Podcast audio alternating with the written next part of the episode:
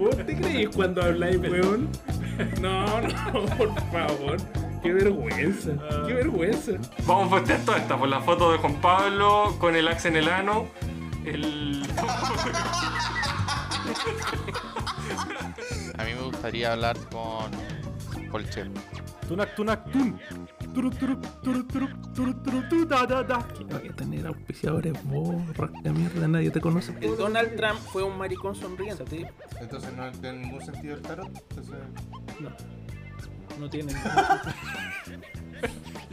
Esta persona se está contradiciendo. Ya. Con tu wea de Ya, bueno, la cosa es que. Déjame terminar el tour de mierda. Así que. Tú nos trabajas, nosotros redituamos. Cállate, mierda. Ven a callarme, pues, Julio. Aquí te espero, weón.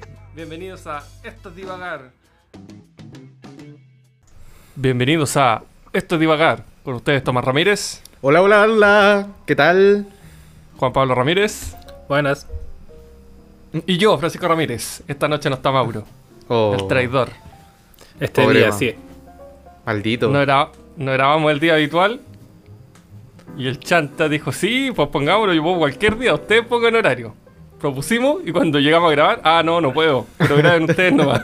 De hecho, se la había olvidado por fue, completo. más, fue más chanta de lo que hice yo. Mauro, para que lo escuchéis después. Era un chanta.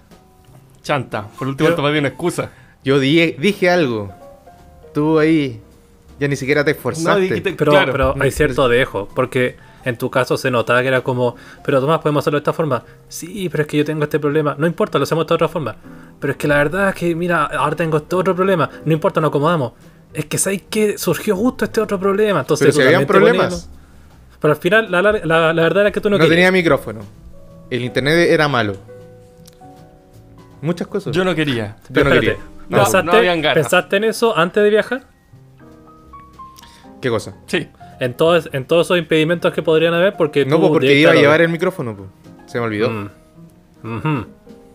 Sí, pues. Pero, oye, dejemos de hablar de mí si estamos hablando del Mauro. que estás hablando de mí, weón. Si el Mauro es el que faltó hoy día. Ya lo Tírale mierda a él. No te preocupes. Tírale mierda no a te él. preocupes. No, te preocupes. dile. Los vamos a cagar después. A ver, dile, dile lo que no. como si estuviese acá. Dígale, Dígale, profesor, dígale, diga, profesor. Diga. Mauro, conche tu madre. sí, pues, Mauro pesado, Mauro, ¿cómo se te ocurre decir eso? Un cobarde. Mala persona, yo, te yo pensé que era uno Inmoral. con este podcast, pero ahora me doy cuenta de tu desprecio, de tu despecho.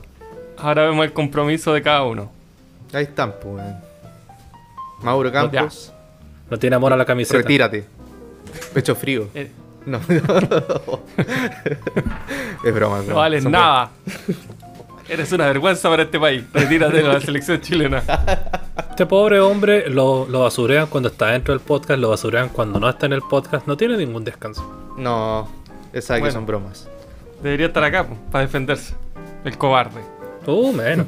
Vamos a tener que sacar este podcast. Imagínense, hubiese pasado cuando lo hacíamos los dos nomás. Oye, sí. Un monólogo. Un monólogo, yo solo hablando, Mauro, cobarde.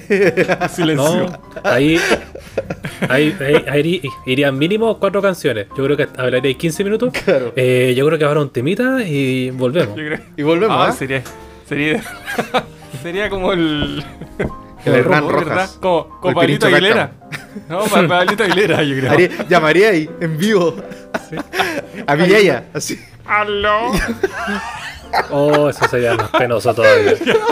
Haría pitanza.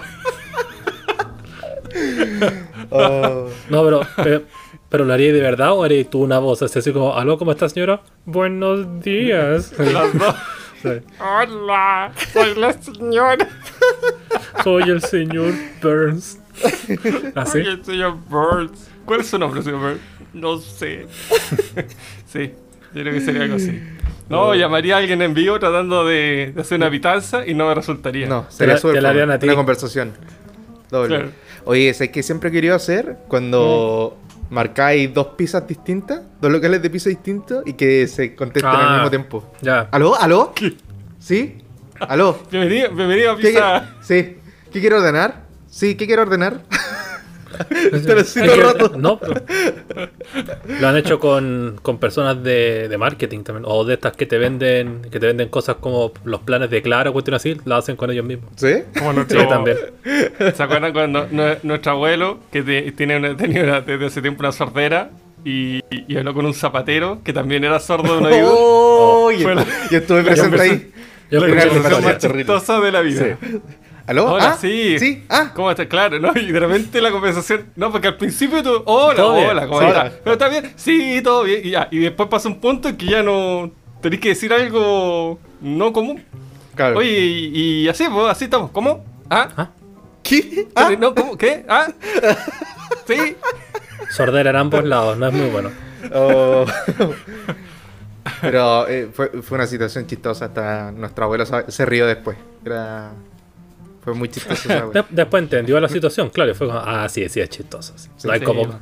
hay como perdonarlo. Cuando le dio el calambre en el peaje, el calambre También. en la mano y no, no El podía también la estuvo en ese momento, sí. ¡Ah! La plata.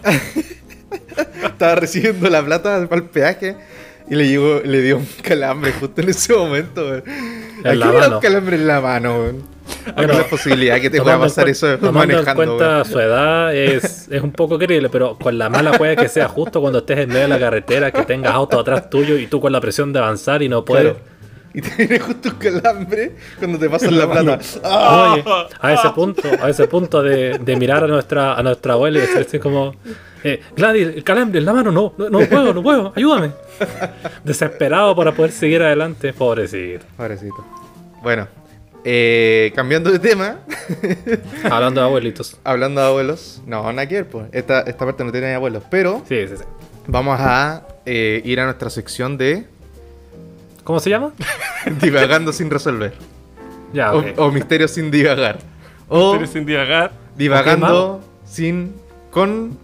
Divagando y resolviendo y a veces adivinando. Caso 900 divagar. o, Oh. o la dimensión divagar. O La, la Black dimensión. divagar. Sin sentido. No, ¿cómo es? Los Divagando sin- expedientes, los expedientes divagantes. Claro. Los archivos secretos divagar. Ahora, O- eh, cortina.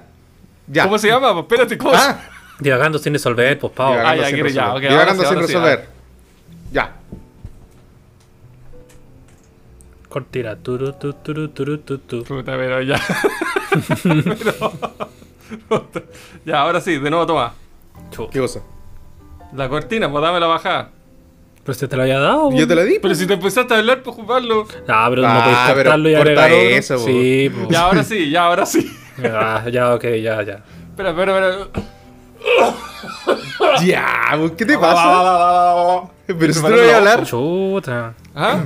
tú no vayas a leer. Si es la OPO, la, yo. Hola, hola. Ya. Ya, dame la la, dale la, la intro, Tomás. ¿Pero qué es? ¿Em- ¿Empiezo? No, que Dame la dile. intro, la bajada. 3, 2, 1, ya, listo. dale. 3, 2, 1.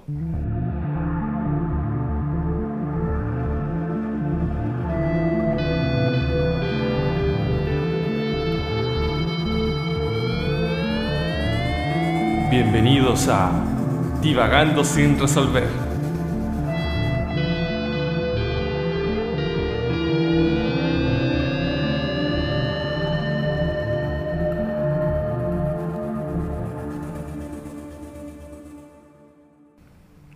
Eh, lo dijo. ¿Eso era? Sí. Sí. Sí. Ah, ya. Pensé que.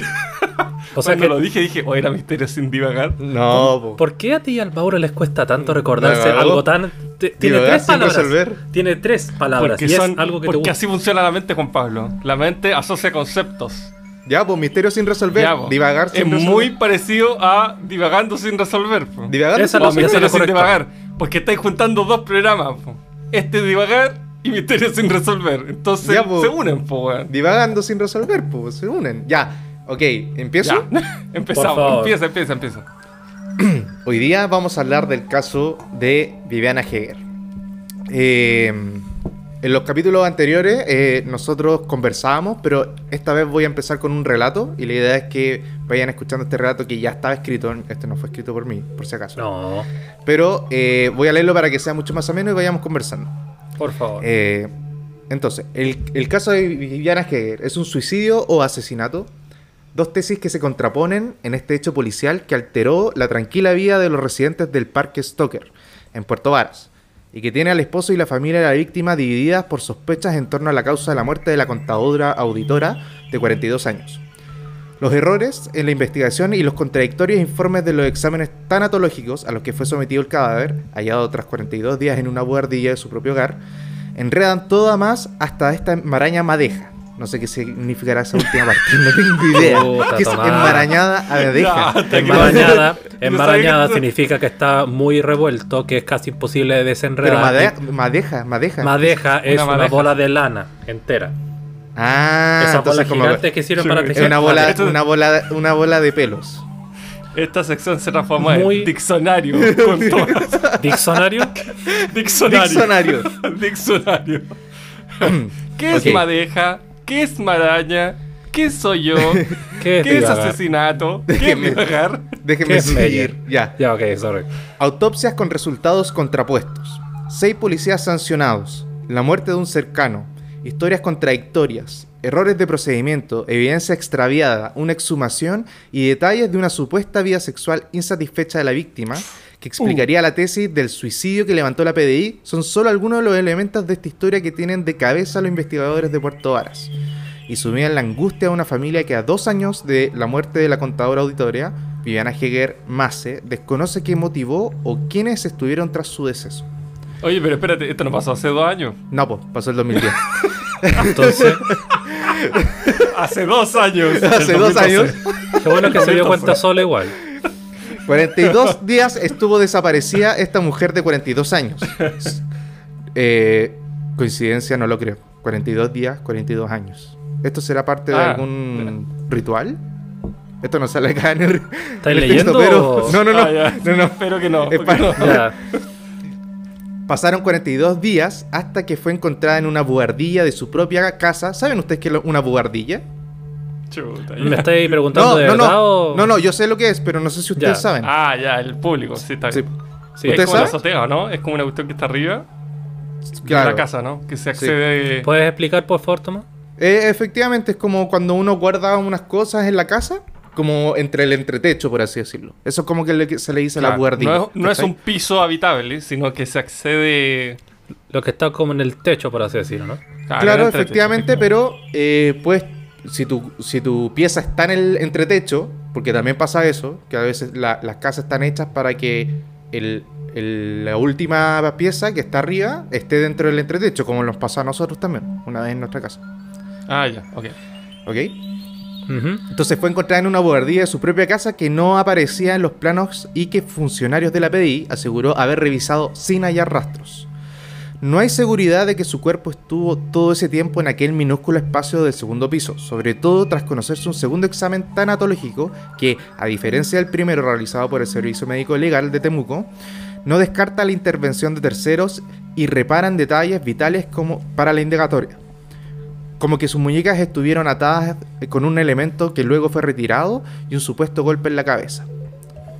Elementos que no, que no advirtió el primer análisis forense, según el cual el cuerpo de Viviana Heger no presentaba indicios atribuibles a la acción de terceras personas y que su muerte se produjo por la ingesta de un producto herbicida encontrado en la misma propiedad. Quisimos juntar las piezas de este puzzle a través de estudios de documentos investigativos y de conversaciones con el marido de Viviana Heger, Jaime Anguita, su abogado Jorge Vázquez y con, Humberto Newman, representante de la familia de la contadora, los Heger Mace, quienes apuntan a sospechas en contra del viudo Jaime Anguita. Paso a paso, reconstruimos los últimos instantes de la víctima y de su familia. Entonces, hasta ahora, ¿qué sabemos del caso? ¿Qué, qué fue lo que fueron interpretando? Con Ya cinco. usted, po, weón. Ya, entendí. respondan. ¿Ah? No entendiste nada. No entendiste nada. Eh, no, entiendo que esta persona apareció muerta. ¿Qué y en persona? principio, Viviana Heger. eh, Viviana Heger. Y se pensaba que había sido un suicidio. Así es. No, no, eh, per- perdón. Esta persona desapareció y no se encontraba. Durante 42 O sea, días. Du- Durante 42 días, claro, se registró la casa de arriba abajo y de repente apareció en un lugar. En la buhardilla. Donde en supuestamente la Ah, ya se había ah, buscado. claro. Ah, donde en la supuestamente ya se había buscado. Claro, con un hedor evidente que claramente no podría haber estado. Ah, no, eso lo dijiste tú la vez pasada. Sí. Ya.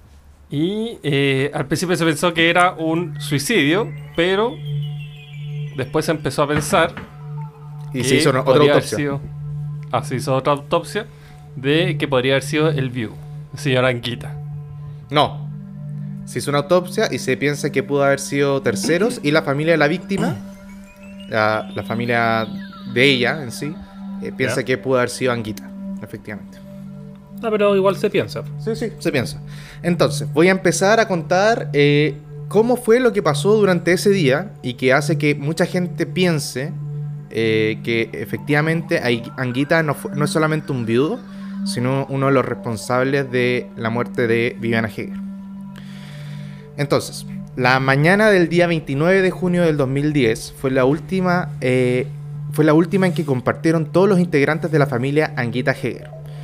¿Qué fue lo que pasó después del desayuno y una vez que las hijas de Jaime y Viviana ingresaron a clases en el Colegio Alemán de Puerto Varas? Es un misterio que hasta hoy no tiene respuesta. Para la Policía de Investigaciones, esa mañana algo hizo clic en Mariana y Viviana Heger y se rompió la rutina. No se abrieron las cortinas de la casa y la losa del desayuno no se lavó. Esta afirmación es ratificada por Jaime Anguita, según él, después de escuchar más, las conversaciones de los detectives que en más de una oportunidad analizaron el lugar, el lugar donde fue encontrada muerta la contadora auditoria y las pertenencias que se hallaron en el dormitorio matrimonial. Para la policía civil, él también rompió su rutina aquel día. A las 7.48 am llamó a su esposa, lo que nunca hacía después de salir de la casa. La conversación duró menos de un minuto. Jaime Anguita ese día no le dio importancia a un llamado telefónico que recibió desde un teléfono celular, que corresponde a un centro de llamados ubicado en el centro de Puerto Montt. La llamada se realizó a las 13.36 horas y duró 19 segundos, antes de que el esposo de Viviana Heger cortara.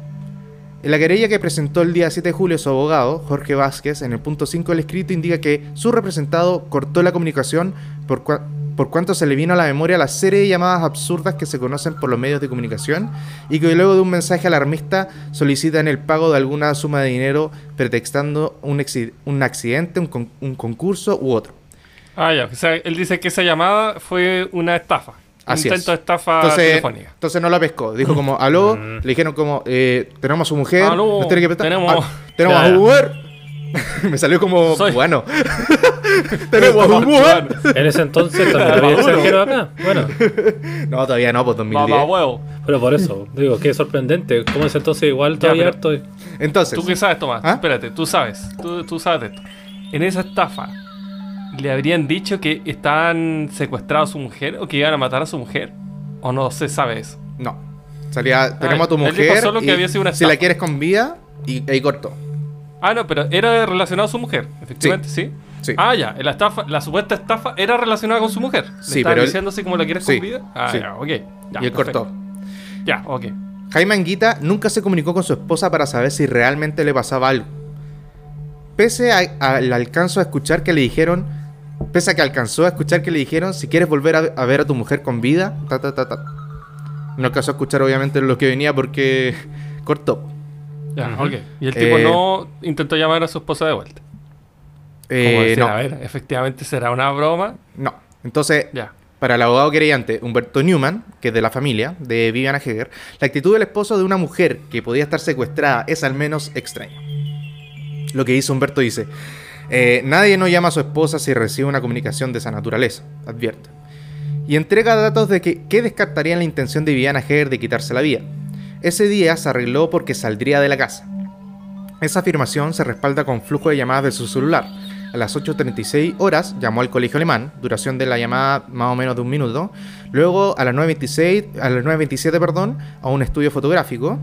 Y a las 9.50 llamó a una empresa de limpieza de estufas de combustión lenta. Además, conversó en dos oportunidades con una de sus mejores amigas, E- Emi Guzmán. Hablaron por celular a las 9.37, 12 minutos, y luego recibió una llamada de la, de misma amiga en teléfono en la red fija.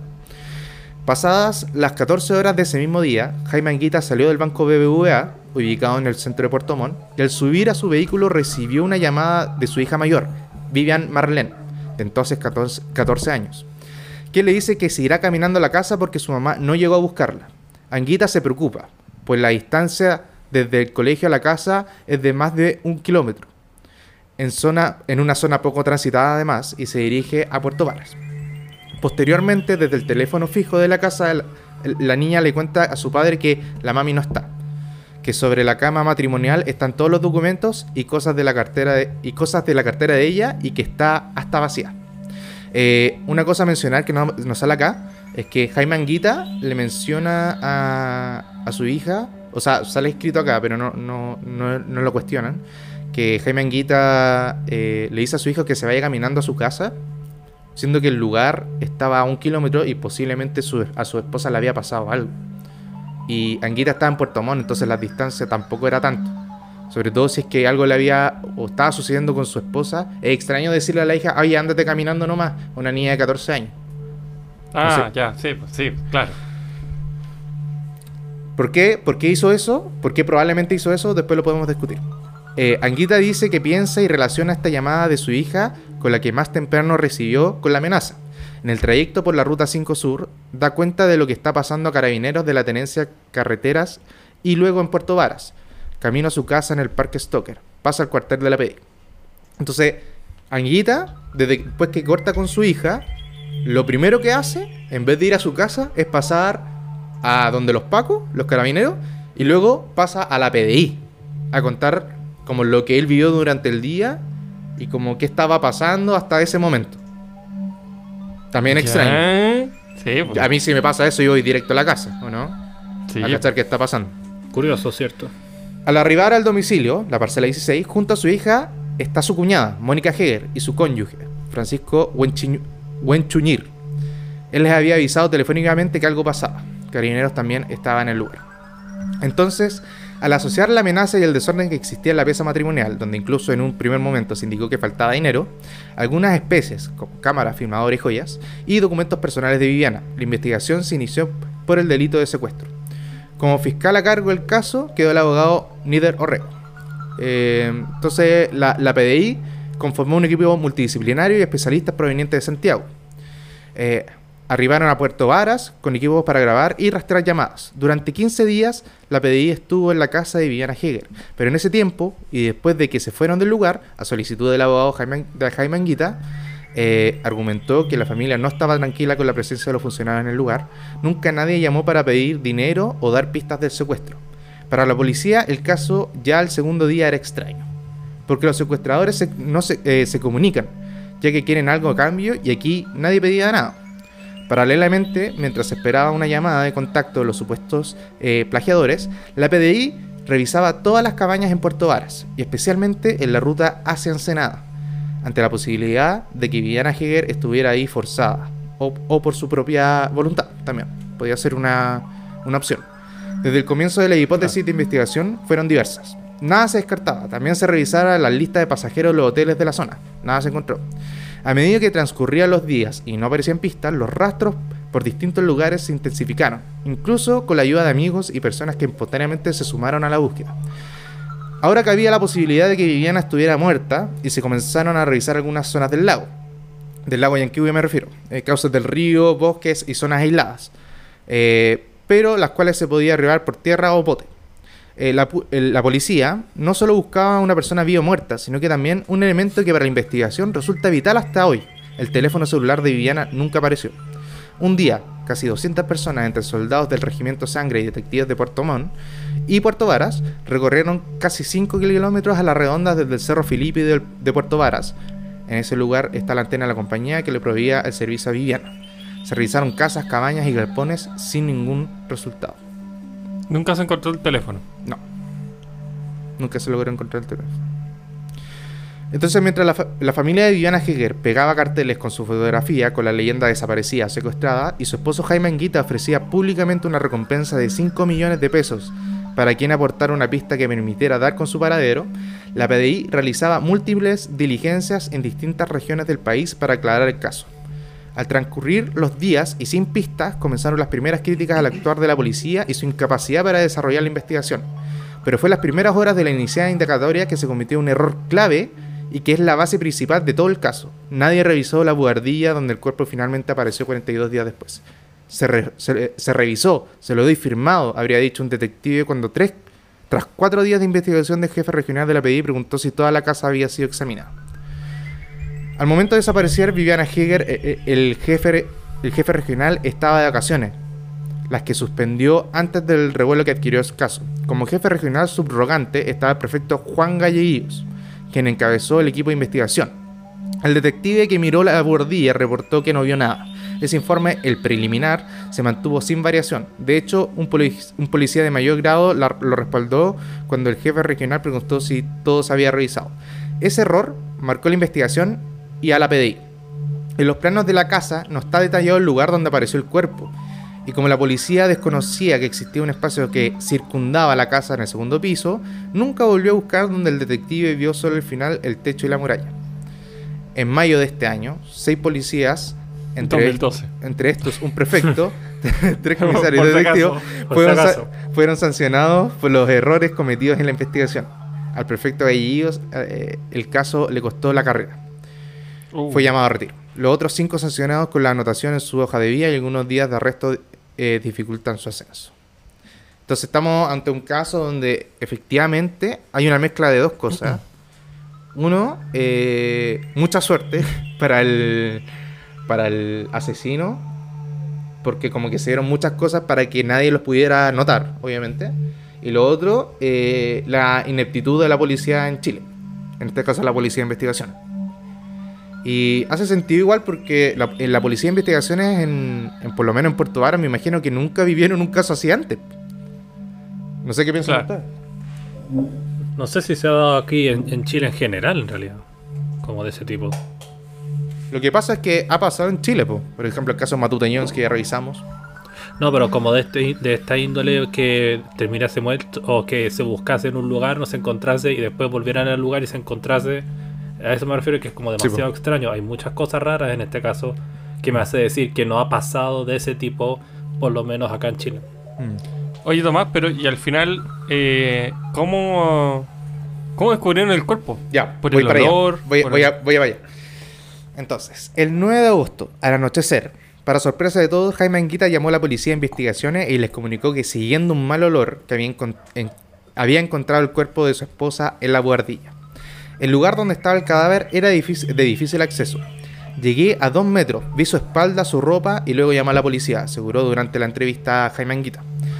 Esa noche, eh, el sector residencial del Parque Stoker fue un caos. La madre de Viviana, Delia Mace, estaba en la casa de, de otra de sus hijas, que colinda con la vivienda donde apareció el cadáver.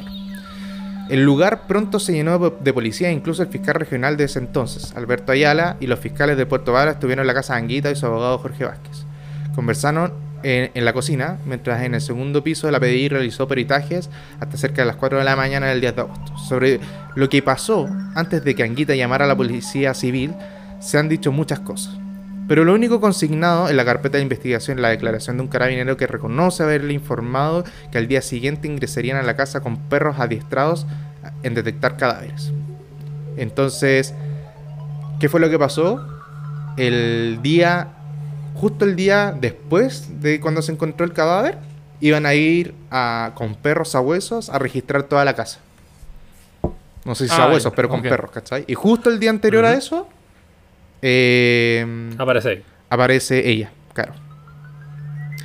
Eh, los, el- los rastreos de la policía uniformada hasta antes de ese día se habían realizado en, le- en las inmediaciones de la propiedad. El marido de Viviana desmintió que esa conversación se hubiese dado en esos términos. Según él, los carabineros lo invitaron para que observara una demostración de lo que podían hacer los perros. De hecho, untaron un género con diamina, la molécula que produce la putrefacción, y le pidieron que lo escondiera en el bosque. Los perros no tardaron mucho tiempo en encontrar el señuelo. Este hecho para la familia resulta importante aclarar. Algunos de los Germase creen que el cuerpo apareció debido al temor que sintió Anguita luego de conocer la habilidad de los perros que utilizaban carabineros. Eh, extraño en todo caso. Ya. Como que habría estado enterrado o algo así. Claro. y- O en algún lugar, no sé si enterrada, pero en algún lugar. Eh, igual Ja- apareció el cuerpo. Bueno, ya. Sí, apareció después. Jaime Anguita dice que no quiso querellarse contra el policía para no abrir otro eh, fianco de problemas y porque su único objetivo era que, que se aclarara pronto el caso y le dijeran qué había pasado con su esposa. Además, entrega un dato. Los carabineros el día del hallazgo del cuerpo almorzaron con él en la casa, donde permanecieron cerca de tres horas planificando lo que harían al otro día. Mientras eso ocurría, dejaron los perros afuera. El marido de Viviana insiste que han tratado de armar algo en contra de él a raíz de esa declaración, pero precisa que ese día los carabineros y tres días antes los detectives que estuvieron por varias horas en el dormitorio tampoco sintieron el olor. Él lo percibió en, un instante y pensando que se trataba de un cable o acrílico que se quemaba o de un ratón muerto, ingresó a la buhardilla y encontró el cadáver de su esposa. Ya. Un, un informe de la Brigada de, de Homicidios de la, poli- de- de la PDI, que está en la carpeta de investigación, señala que el cuerpo yacía de cúbito lateral izquierdo. En las fotografías se observa que por sobre la cabeza tienen los brazos cruzados a la altura de las muñecas y su pierna, pierna derecha está por sobre la izquierda, cruzándose a la altura de los tobillos. El abogado querellante, Humberto Newman, destaca la curiosa posición en que hallaron el cuerpo, y más aún, que la ropa estuviera recogida a la altura de los senos y por debajo del cuello, eh, y por debajo del cuello, perdón. Para él, la posición del cadáver y de su ropa puede ser evidencia de que Viviana Heger la sujetaron por la espalda y la arrastraron hasta ese lugar, donde prácticamente la habrían lanzado quedando en esa extraña posición. Jorge Vázquez, abogado de Anguita, tiene su explicación, que es coincidente con una evaluación pericial que realizó la PDI. Viviana puede haber estado en ese lugar porque era el, el más próximo a, su- a la pieza de su hija, hija y al sentarse con las piernas cruzadas tras haber ingerido el herbicida Boundup con los síntomas productos del envenenamiento, envenenamiento perdón, cayó de lado y hacia atrás. Eh, Ah, pero espérate, espérate. La, el- la tesis del abogado del Anguita es que ella se suicidó. Así es. Entonces La- e- ellos están tratando de probar de que eh, la postura es natural después de un suicidio. Así es. En cambio, el abogado de la familia dice que no. Que es muy raro, que es como si hubiesen puesto el cadáver ahí. Así es. Ya, perfecto. La posición del cadáver se explicaría porque el espacio es tan pequeño que el cuerpo no se puede extender totalmente y las extremidades inferiores chocaron con la muralla. La explicación sobre la ropa estaría relacionada con el síndrome asfíctico. Y la, y la oxisa pudo haber intentado quitarse la, la ropa al sentirse que se ahogaba. Ah, claro. O sea que Viviana se estaba intentando como quitar la ropa una vez eh, que sentía que se estaba muriendo, claramente. O se estaba ahogando. Entonces de aquí yo voy a pasar ya a contar y a ir un poco más rápido para que no se, no se alargue tanto. Pero finalmente, y luego de un tiempo de investigación, se logra tener a- al primer sospechoso de la muerte de Viviana Heger. ¿Se, descartó que entonces que era suicidio. se descartó que había sido suicidio y por qué? Por la llamada que había tenido, eh, que había recibido, ¿se acuerdan? Jaime Enguita. Ya, Esa- él ese día- descartó pensando que era una Se- estafa. Se, se acuerdan? Claro, ¿se acuerdan que había recibido una llamada? Empezaron a investigar de dónde venía esa llamada. Entonces, yo le había comentado que se le hicieron desde un, un cyber, por así decirlo, que estaba ahí en, en Puerto Montt. Y la persona que entendió el, el lugar solamente se acordaba que era una persona pelada. Una persona sin pelo y sin barba de Puerto Montt. Así como el, Qué el único curioso. detalle súper difícil, súper fácil de encontrar. Un pelado. El, retra- el retrato de, los, de estos peruanos. Claro, ese mismo. El, o boliviano, que Se ve así, mira. Finalmente, eh, tras una larga investigación que significó del el que este, este escuché esto, que me dijo esta cosa, finalmente llegaron a, a que el, uno de los trabajadores de Jaime Anquita, que trabaja con él en su empresa de, de construcción, era este, este hombre que no me logro acordar el nombre que tenía. Eh, ah, ¿Jorge Pérez Pérez? Mancilla. Pérez Mancilla. se llama. Pérez Mancilla. José Pérez. José Pérez. José Pérez Mancilla eh, había sido el, el autor de la muerte de Viviana. Hay tres tesis hoy día que se plantean para entender qué fue lo que pasó ese día y, y por qué finalmente hoy día eh, Jaime Anguita está libre. ¿Qué fue lo que pasó? Eh, el primera, la primera tesis sería que fue un robo predeterminado y que termina finalmente en una muerte accidental, entre comillas, par- por encontrarse con Viviana. Finalmente piensan que este, este gallo, Pérez Mancilla, lo que quiso hacer fue robarle a, a Anguita, sabiendo que él era una persona de plata, y que se encontró con su, con su esposa, con Viviana, mientras él quería robar, y la mató, finalmente. Claro. Eh, la segunda tesis es que el historial de violencia y psicológico de Pérez Mancilla haya confabulado en cometer el asesinato. ¿Cachai? Finalmente lo que se sabe de la historia de Pérez Mancilla, que era un tipo súper violento. El tipo había sido eh, denunciado por agresión familiar contra su mujer, también por agresión sexual contra la- una hija de su mujer, no su propia hija, pero igual era una hijastra, por así decirlo. Eh, y el gallo se jactaba, decía que él había, eh, antes de que se supiera todo esto, él siempre decía como, no, yo he matado como 40 personas en mi vida. No, sí, yo he matado como caleta de gente en mi vida. Así como un gallo igual piteado, ¿cachai? Entonces la segunda tesis dicen como, efectivamente fue Pedro en Mancilla y todo fue orquestado por él. Porque era una persona, un psicópata finalmente, ¿cachai? Un gallo que fue con la intención de matar. Ya, ya.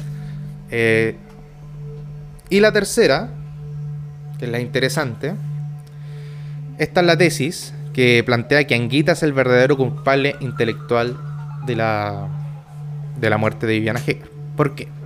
Tenemos varios puntos a considerar por qué se podría hacer esto, siendo que hoy día Anguita fue, fue procesado. Anguita fue procesado, tuvo un año preso. Tuvo preso un Sí. año, pero porque se estaba haciendo la investigación y luego se resolvió que él no fue culpable. Ni intelectual ni ejecutó. ¿Ok? Pero aún así existe esta teoría. Entonces yo le voy a ir diciendo por qué se cree esto. Entonces primero, Anguita recibe un llamado en el banco diciendo que su esposa fue secuestrada. Cree que es mentira o broma y finalmente no hace absolutamente nada. Lo único que hace es como... Lo primero que a él se le ocurre hacer es ir a la PDI y a Carabineros después de hablar con su hija. Lo otro es que le dice a su hija, demórate en llegar. Lo más probable, lo que, lo que se entiende ahí, es que el gallo estaba tratando que se demorara lo más posible para que la persona que estaba en la casa se fuera. ¿Cachai? Claro. Eh, y lo otro es que pasa a la pedía carabinero en una forma de poder corroborar lo que él no fue de ninguna manera, ¿cachai? Como que corroborar que él estaba muy lejos. Entonces, que no lo culparan a él, pues, en la primera instancia. Claro. Eh, la hija mayor le avisa que no lo buscó en el colegio. Ok, eh, lo que le acabo de contar. Anguita decide, antes de llegar a su casa, también pasar a la PDI. eh, Anguita no encuentra el cadáver de Viviana hasta 42 días después de desaparecida. El día que la encuentra fue justo el día anterior a, que, a llevar a los perros entrenados a la casa y el sector, lo que yo le había contado. El autor del- de la muerte, Pérez Mancilla, eh, les menciona a la PDI que es Anguita el que el que le pagó finalmente para matar a su ah, esposa. ya. Que era el actor intelectual. Eso Esa es lo- su confesión. Esa es su confesión. Pero el juez no puede aprobar eso porque finalmente él es un homicida confeso y no tiene otra, no hay otra evidencia, Prueba que. Claro. prueba de lo que él dice más allá de lo que él dice y lo que Anguita dice. ¿Cachai? Claro. Porque Anguita probablemente puede haber sacado plata física. Otra cosa, sí. Claro. No depositarle, obviamente, para que no queden registro. Eh, entonces también le dije, eh, eh, ah, el autor Pérez Mancilla solo roba productos irrelevantes en la casa cuando pasó esto, eh, siendo que había muchas otras cosas más. Había muchas otras cosas importantes que él podría haber robado y robaba como cosas muy ridículas. E incluso había mucho efectivo al parecer que el gallo lo como que lo dejó ahí. Eh, también es entendible que la pareja pasaba por momentos muy malos hace mucho tiempo. Me refiero a, Viviana Heger con, con Anguita. Prácticamente ni se hablaban. eh, los dos tuvieron como. tenían supuestamente como parejas fuera del matrimonio. Entonces había una situación ahí un poco compleja a nivel matrimonio. Y Viviana tenía un seguro de vida y que Anguita trató de cobrarlo antes de que se venciera en noviembre de 2010. Eso fue una de las cosas para entender de por qué hoy día eh, Jaime Anguita es considerado también uno de los posibles asesinos, o no el, no el asesino, porque está claro que él no lo mató, no la mató, pero sí que coordinó la muerte de, de su esposa. Oye, espérate, una cosa que dijiste ahí que pasó. Este José Pérez Mancilla, él entonces confesó que había matado a Viviana Hegel. Sí, lo confesó. Ah, ya, Eh, eh, eso ya autor está- confeso. Eso ya está esclarecido. Sí, y también confesó que Anguita le pagó para hacer eso. Mm, Ya. Pero una de esas cosas se puede verificar, por lo menos, la otra no. Ujú, Claro. Ahora no se puede verificar. Es la voz, o sea, es lo que él dice versus Anguita, al final. Pero igual tiene sentido porque si el otro tipo hubiese estado solo, el ya aclarado asesino, ¿por qué el cuerpo de la, de la víctima aparecería de repente en, en- en la, en la casa de- del marido? ¿Qué sentido tendría la otra persona de dejarlo ahí, el asesino de es lo que arriesgarse a llevar también- cuerpo, moverlo para allá y decir como, no, si yo no fui, mira, fue él? ¿Por qué lo haría si es que no, no tuviera ninguna relación aparente? Yo también me pregunto y no recuerdo muy bien porque yo conocí más en, yo conocí más en detalle esta historia por el libro que se llama Usted sabe quién, eh, que relata eh, esta historia que es muy muy bueno. Eh, no me acuerdo si es que José Pérez Mancilla habla sobre por qué él o, dónde él deja el cuerpo.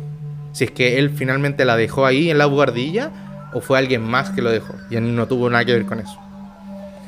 Eso es un punto que yo no me acuerdo muy bien si pasa y si sale en el libro o no, porque ahora lo que yo estoy leyendo no aparece. No, no, sí suena extraño que, que no hubiese, el esposo no hubiese tenido nada que ver, absolutamente nada.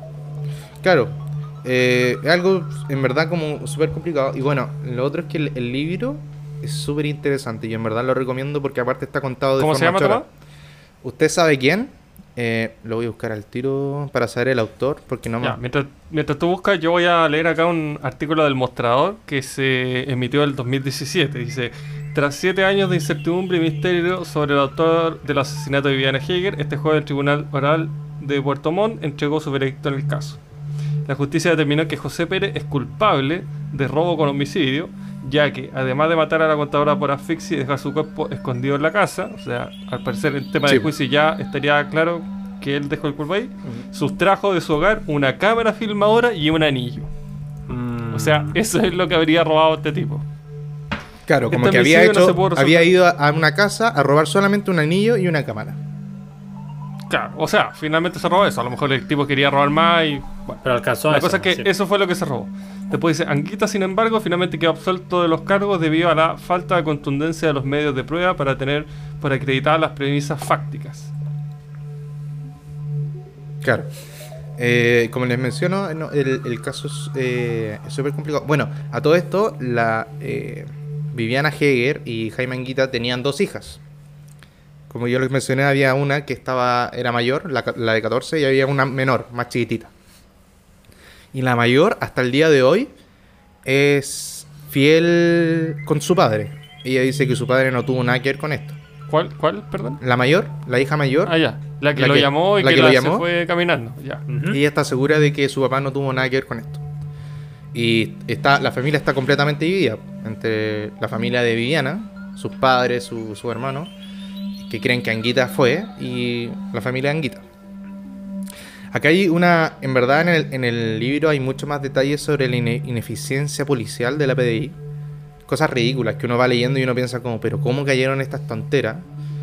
Para empezar, siempre pensaron de que a Viviana la habían secuestrado, que en, ningún momento ya la habían matado o habían intentado matarla.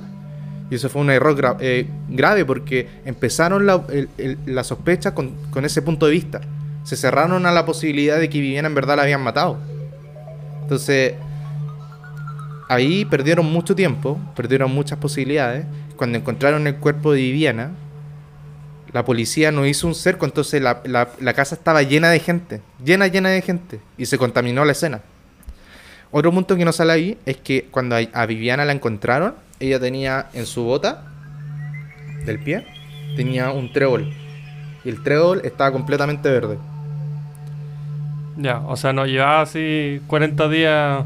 Supuesta, o sea, no sé, po. ahí yo también escuché una teoría de por qué podría haber pasado eso, que finalmente la bota de la Viviana era de madera, tenía una parte de madera. Y el trébol al pegarse ahí, como es madera y, la guardilla era húmeda, hacía mucho frío, eh, el, el trébol empezó a absorber el agua finalmente de la madera. Ya, Entonces, pero por eso 40 pudo días. resistir 40 días. También se menciona de que el cuerpo de Viviana probablemente no se descompuso de la misma forma que un cuerpo normal por lo mismo, porque está en una buhardilla y donde no había, no había sol, era bien húmedo, había harto frío, lo que hizo que su cuerpo se descompusiera mucho más lento de lo que un cadáver normal haría. Y que probablemente eso significa de por qué no había olor en la casa. Eh, son tanto. yo también lo encuentro raro, lo encuentro extraño, no sé, habría que habría que hacer una investigación de ver poner un cuerpo en una buhardilla No, y ver cuánto que se un, demora. para que un cuerpo no, no emita dolor o no se descomponga tan rápido, no tiene que estar frío nomás, tiene que estar más o menos bajo cero para que el cuerpo se, se preserve. No sé, desconozco eso, pues entonces, supuestamente, claro, el, el cuerpo ya empezó a descomponerse cuando lo encontraron.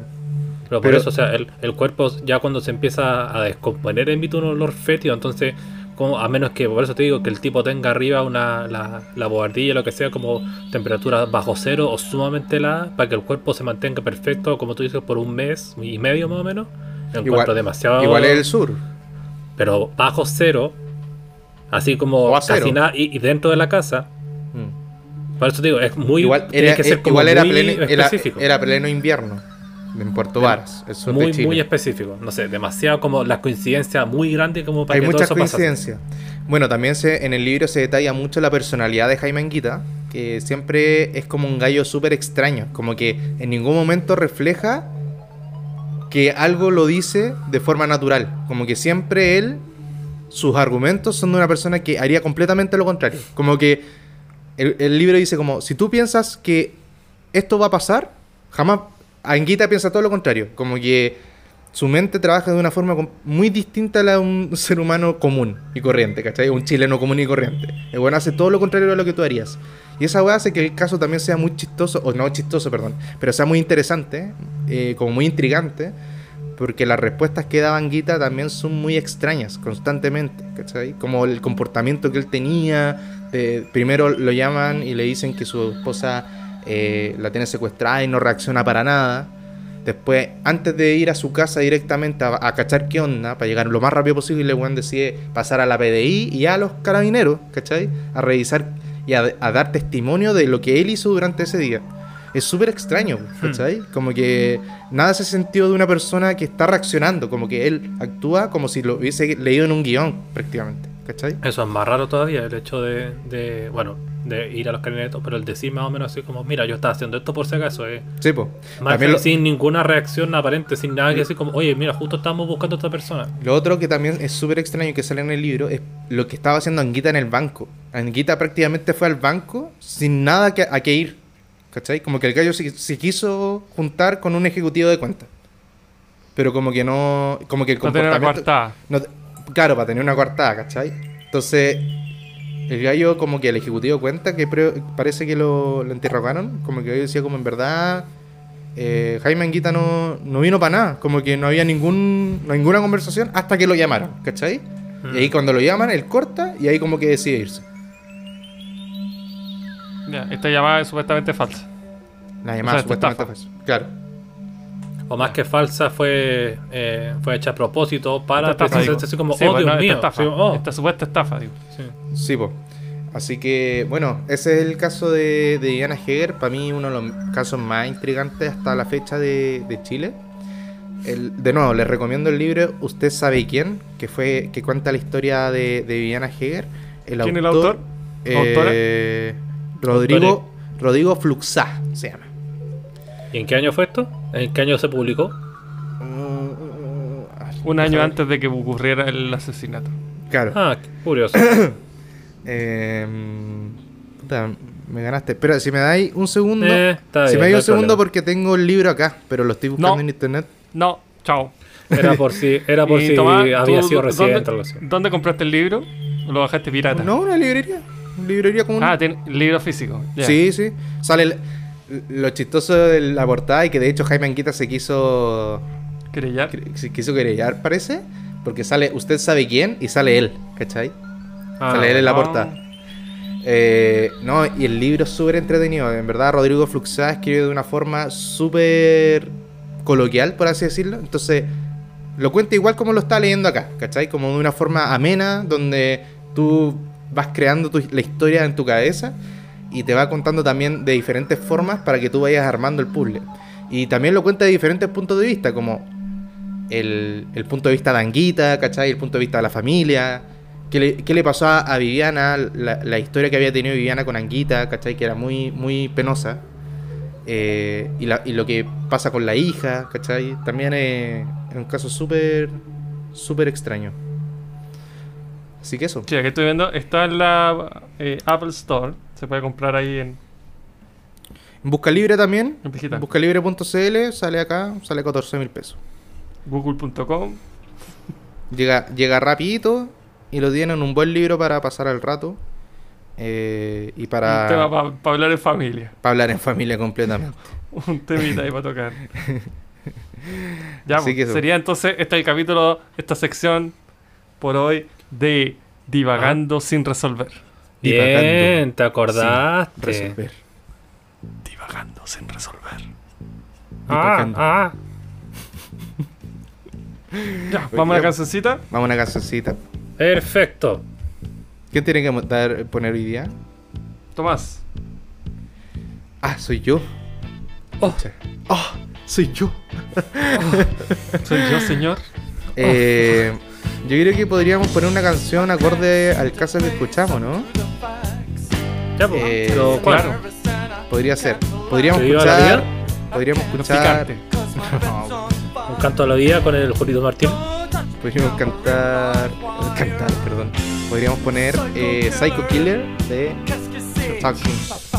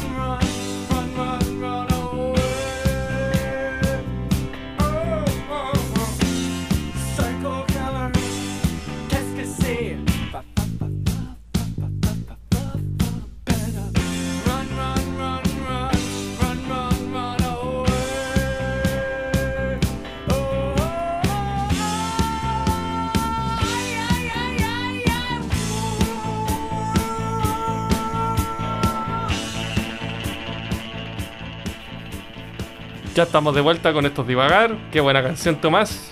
Increíble. Como que algo falta acá. Falta la voz Qué buena Mauro. canción. Uy, Ay, increíble. Súper buena. Me trajo Esa cuota tantos de cinismo. recuerdos.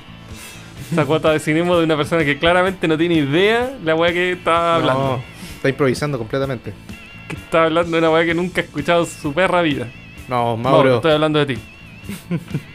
Cínico, cobarde, Me pregunto si voy a escuchar este capítulo. poco hombre. Es un déjà vu. He escuchado esto Ya. antes. Juan. Pablo, tú tenías un temita. Tíralo. Sí, que va a salir a la luz a pesar de que la gente lo quiere censurar. Porque aquí no hace censura. Excepto cierto capítulo que no vamos a mencionar, pero da lo mismo. Eh, Yo hoy día que- quiero hacer una defensa y quiero que los demás también lo practiquen, a ver si a ustedes se les ocurre algo, voy a partir yo, pero de personajes que hoy en día se consideren incorrectos o que no, que no se consideren adecuados, sea que sean censurables o no, pero que ustedes defiendan sus acciones o crean que no es tan malo como lo pintan. Ya, parto yo, Hitler. Ya, defiéndelo. Mira, leyendo mi lucha, O Mein ya Kampf. no, eh, era claramente una broma. Eh, respeto bueno. al pueblo judío. Aunque sean unos sionistas y le hayan quitado su hogar a los palestinos. Oh, Ya, ¿Sabes te que no está tan mal Te Hitler? estáis funando. Terminamos. Listo. Eh, Se terminó el, Listo. el podcast. Eh, esta es la de- sección. Gracias, Juan, lo conseguiste. Queréis que me funaran? Lo conseguiste. Ahora voy a estar cancelado. Spotify Bueno, nos va a cerrar la cuenta. Y ¿Verdad? nuestros 10 auditores, Ay, no. entre ellos cuatro que somos nosotros mismos, no vamos a poder escuchar nuestros podcasts. Vamos a quedar como unos antisemitas. O un- como. Puro palestino. Y una Ya, auditora Juan, galleta. Adelante. Ya. Eh, yo quiero plantear uno que es Ross Geller, de la serie Friends. Antigua serie, una, considerada una de las mejores series hasta el día de hoy, que ha sido comparada con How I Met Your Mother. Pero Ross Geller eh, ha estado eh, como en la palestra, por así decir, últimamente, porque se le considera como el peor ejemplo o uno de los peores personajes, punto, por todos los comportamientos equívocos que ha tenido, desde que ha sido un mal padre, a que, a, Sí. a que acosa a mujeres, a que solamente se, con- se concentra en el mismo y de que tiene malos actos y que es como el típico eh, machito que quiere como probar su hombría y se burla de la, de la homosexualidad. Afirmativo. ¿Tú, Tomás, qué opinas? ¿Sobre Ross Geller? Sobre esa aseveración que dije, sí. Eh, sí, yo siento que tiene harto del estereotipo de hombre en esa época. Eh, el hecho, por ejemplo, me acuerdo de un capítulo que a Ross le molesta a Caleta pensar que un hombre quería ser niñero. De hecho, es niñero. Sí. Y, no lo, y quería contratar solo a una mujer. Ujú. Hoy no me acuerdo de eso. Porque Cuando ya tienen a Emma, la, la hija que tiene con Rachel. Ah. Pues, lo por el hecho No de ser hombre. Como es Bueno. que extraño y es afeminado. Y también eso, porque está, es un poco más sensible el, el niño, entonces lo encuentra muy extraño. Sí. ¿Y él no vio acaso quién manda a quién? ¿Ah? Con Tony Danza. ¿A Tony Danza? Exacto. Yo no lo he Pero-. Parece que no. La diferencia es que Tony, Tony Danza ahí no era tan sensible como este tipo, al contrario, pues era hacía bien sus cosas, era deportista, era, era machado, pero no macho alfa, sino que era, era se tenía bien, bien puestos los pantalones. ¿Cuál es quien manda a quién, weón? La serie Who's Boss donde estaba Tony Danza que hacía de niñero con una tipa que era creo que escritora o algo así, donde vivía la mamá de la tipa y creo que una o dos hijas. Y al final es como la versión masculina, por así decir, de la niñera. Donde al final Tony Danza también No, termina casándose y- con la, con la dueña de casa tenía y un tiene hijo, un hijo. y él tenía una Eso. hija. Eso era al revés, ¿verdad? Mm, Sí, sí, era una, era una buena serie, pero igual se hizo media larga después. Pero bueno. Sí, pues. Eh, no había visto Tony Danza. O sea, ¿quién manda a quién? Who's the boss? Ah, Tony Danza sí. Pero bueno, entonces yo quiero defender ciertos como puntos porque, eh, por ejemplo, en ese que tú dijiste, de que Ross considera que, el, que es raro y todo eso y quiere cambiar al, al niñero, tiene justificación, po. porque el, el- A ver. la infancia, la infancia de Ross, él siempre ha dicho que le gusta desde chico ser arqueólogo, de jugar con dinosaurios, la ciencia y todo eso. Pero su papá, en ese capítulo, cuando habla con el joven, le dice así como, y él le dice como, "Pero, ¿cuál es el problema? ¿Qué, quiere, ¿Qué te problema a ti? ¿Por qué eres tan reacio a esto? Y le cuenta que cuando él era chico, su, eh, siempre le gustaba jugar y era más sensible, pero su papá siempre le, le decía así como, eh, esto no, es, esto no es de hombre, esto no es cosa de hombre, tú tienes que salir a jugar fútbol o a jugar fútbol americano, o tienes que hacer cosas de hombre, salir, explorar, lo que sea, ser un hombre. Entonces siempre quedó con ese como eh, ese vestigio de, de que esto no está bien porque esto no es lo suficientemente macho. Y él creció con eso y por ende desarrolló ese, ese complejo al final. Incluso después lo reconoce y se pone a llorar con el, con el eh, niñero de una forma más o menos chistosa. Pero al final lo acepta y el niñero igual se va. Pero es como una buena justificación del por qué es. Sí. También hay otro en que se avergüenza o le da como cosa de que cuando está con su cabro chico, Ben, eh, el niño juega con Barbies. Y él dice Ah. como, oye, pero ¿por qué mi niño está jugando con muñecas? No, eso no, no tiene nada que ver. No, no, no, esto es esto está mal. Tiene que jugar con muñecos de acción, con el G.I. Joe, con un eh, con puras cuestiones militares. Mira, estos de hombres, oh, fuerza, luchadores, eso. Y al final se revela que él cuando era chico también se vestía de niña. Y hacía fiestas de té con niñas. Y hasta tenía un nombre de niña. Entonces, es eh, eso después se, se enfoca más cuando sabemos la historia que el papá de Ross era como medio estricto. Le decía así como, no, no, tú tienes que jugar cosas de niño. Ser un niño, así, hombre, hombre. El papá de Ross aparece en American History X, ¿o ¿no? Ay, ¿en qué? No. ¿En qué? El, el rector de la escuela. Ah, ¿no? sí, creo que sí. Oye, no, y pues el rector de la escuela es negro, pues. Ah, bueno, era el profesor, en el que el cabro hace una weá, era judío. Y el Sí, cabro hace ah, una sí. apología al el, Sí. el viejo lo lleva así como el... Ese. Oye, eh, y la, o sea, la pareja del Ross, la primera esposa, ¿Ya? ¿cómo se llama ella? Ah, oh, no, No, me acuerdo. Pero, no. ¿cuál era? y ¿Cuál él- es tu ella tiene una. Después es lesbiana y tiene una pareja o mujer, ¿no es cierto? Sí. Esa actriz es la que hace después de. de la mina en Breaking Bad, ¿o no? No. ¿Cuál tipo? La- Nada que ver, po, la-. La Helen. Ah, ¿no? sí, po, sí, sí, sí. La, la pareja, la pareja de la, de la ex. Era el otro socio. Sí, po. Era la, era la esposa, era la, mm, De La socia fundadora de. Sí, pues, la Dark primera Matter, pareja de- Grey Matter. la Grey primera Matter, pareja de, De Walter White. de Walter Ya. White. Efectivamente. Sí, era sí, ella. se nos mina, Gretchen. sí. La Gretchen, claro. ¿Gretchen? Ah, ya. Gretchen. Sí, po. Bueno, sí, es que al final es ese, que- ese es mi aporte. Si te ponía a ahondar, si te ponía a ahondar, obviamente todos tienen un pretexto de por qué son así, po. La cosa es que él, Sí. él siendo adulto seguía siendo así. Pero es porque nunca tuvo. Eh, Bueno, nunca que ha ido un psicólogo que- para eso. Bueno, ahí está, po. ¿Por qué? ¿Se creía superior acaso? No, funado. Cancelado, que Es una opción. Friends. Pero la única que los no le. Friends son nuestros gloditas. Es como Ted La- Mosby también, es weón, detestable. Ah, ese sí que. Eh, ¿Cómo se llama? Tóxico. Tóxico a cagar, weón. Sigo diciendo que encuentro que a Barney tóxico más que Ross. tóxico. ¿Ah? Yo sigo diciendo que encuentro a Barney Stinson más tóxico que Ted Mosby. Pero si pensáis, Ted cuenta la historia de How I Met Your Mother. Entonces él Sí, pues. exagera a. Él exagera el personaje de. No este weón, sabemos. Sí, pues, weón. Si cuenta Porque- toda la historia ah, súper pero- exagerada. Pero, si vamos con eso, también ta- está la lógica de que podría exagerar todas sus acciones con las parejas. Entonces puede que no sea tan tóxico como sale. Como. Pero si él ¿Quién exagera va- eso es súper tóxico, po. Claro. Porque él dice Porque como el ahora era malo. al contrario. Entonces, Sí, contra, Sí, contra argumento, bueno. si, él exa- si él exagera lo de Barney, Barney es más tóxico todavía. No, No. po. no, po, porque él lo resalta como alguien malo, siempre. Como él es un gallo hecho, malo, no, po. ¿cachai? No, po. de hecho, lo resalta como alguien malo, pero que puede cambiar, y de hecho cambió. De hecho, que tiene algo bueno, pero él se haga lo malo porque no conoce otro estilo de vida.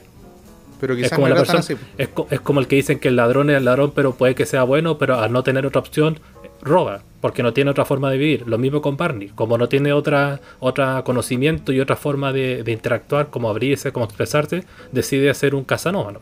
O No, un porque Lacho. igual, igual sí tenía y después como que nunca logra soltar el playbook y cosas así, como que no sé. Según yo siempre, siempre, siempre intenta dejar mal a Barney, aunque de alguna forma.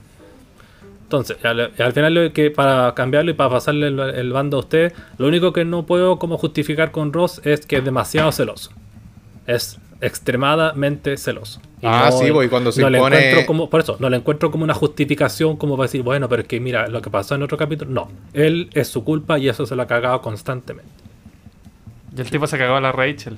También, no, y a varias no, personas. estaban en un quiebre. Esa es We otra polémica que bueno, ya, pero efectivamente habían terminado. Pues si la Rachel le dijo como, weón, terminamos, tenemos un tiempo, ¿cachai?